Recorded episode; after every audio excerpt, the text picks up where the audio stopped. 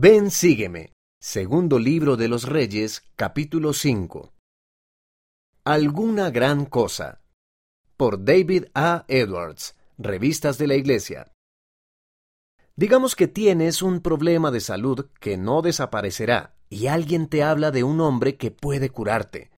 Él vive lejos, pero tú le escribes y luego haces el viaje para poder verlo y escuchar lo que él tiene para decir. Cuando llegas a su casa, su asistente sale y te dice que su jefe dice que vayas a darte un baño en un río cercano. Se da la vuelta y te deja sintiéndote decepcionado. Piensas, ¿he venido para esto? Expectativas. Esto fue lo que le sucedió a Naamán. Era un capitán sirio, un hombre muy respetado y con muchas responsabilidades, pero tenía lepra, una terrible enfermedad de la piel. Aunque no era israelita, había oído hablar acerca del profeta Eliseo gracias a una joven sierva que era israelita. Naamán creyó en el testimonio de ella sobre Eliseo y el Dios de Israel, así que fue a verlo. Cuando Naamán llegó a la casa de Eliseo, éste envió a un mensajero quien le dijo que se lavara en el río Jordán siete veces para ser sanado. Naamán estaba enojado. Se había imaginado que conocería a Eliseo y que éste le pondría la mano en el lugar de la piel enferma, invocaría a Dios y lo sanaría milagrosamente. Incluso pensaba que donde él vivía había ríos mucho mejores en los que podría haberse lavado. Naamán se había creado expectativas. Él esperaba que Eliseo saliera y lo viera. Esto pudo deberse a que Naamán Tenía una posición muy alta y estaba acostumbrado a recibir cierto respeto. También esperaba una solución a su problema más milagrosa o impresionante de la que se le había dado.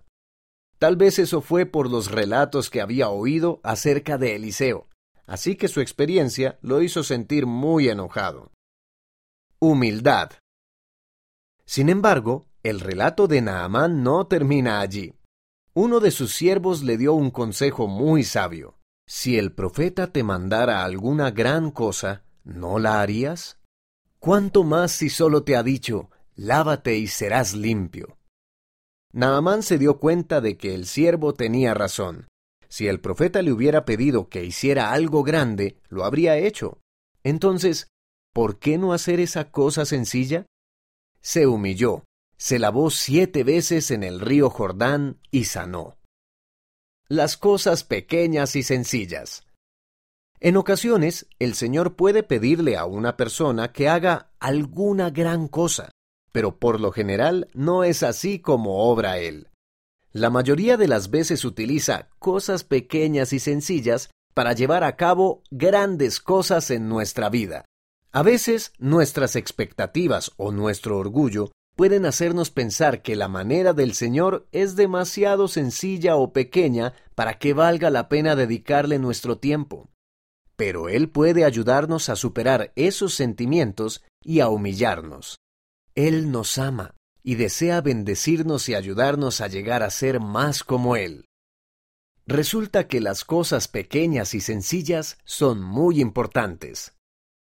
Estos son algunos ejemplos de cosas pequeñas y sencillas que el Señor nos pide que hagamos para acercarnos más a Él y recibir sus bendiciones. Orar y leer las Escrituras a diario. Véase segundo Nefi, capítulo 32, versículos 3 y 9. Arrepentirte cuando hayas pecado. Véase Doctrina y Convenios, sección 1, versículos 31 y 32 asistir a la iglesia y participar de la Santa Cena semanalmente. Véase Moroni, capítulo 6, versículos 5 y 6. Pagar el diezmo. Véase Malaquías, capítulo 3, versículos 8 a 10.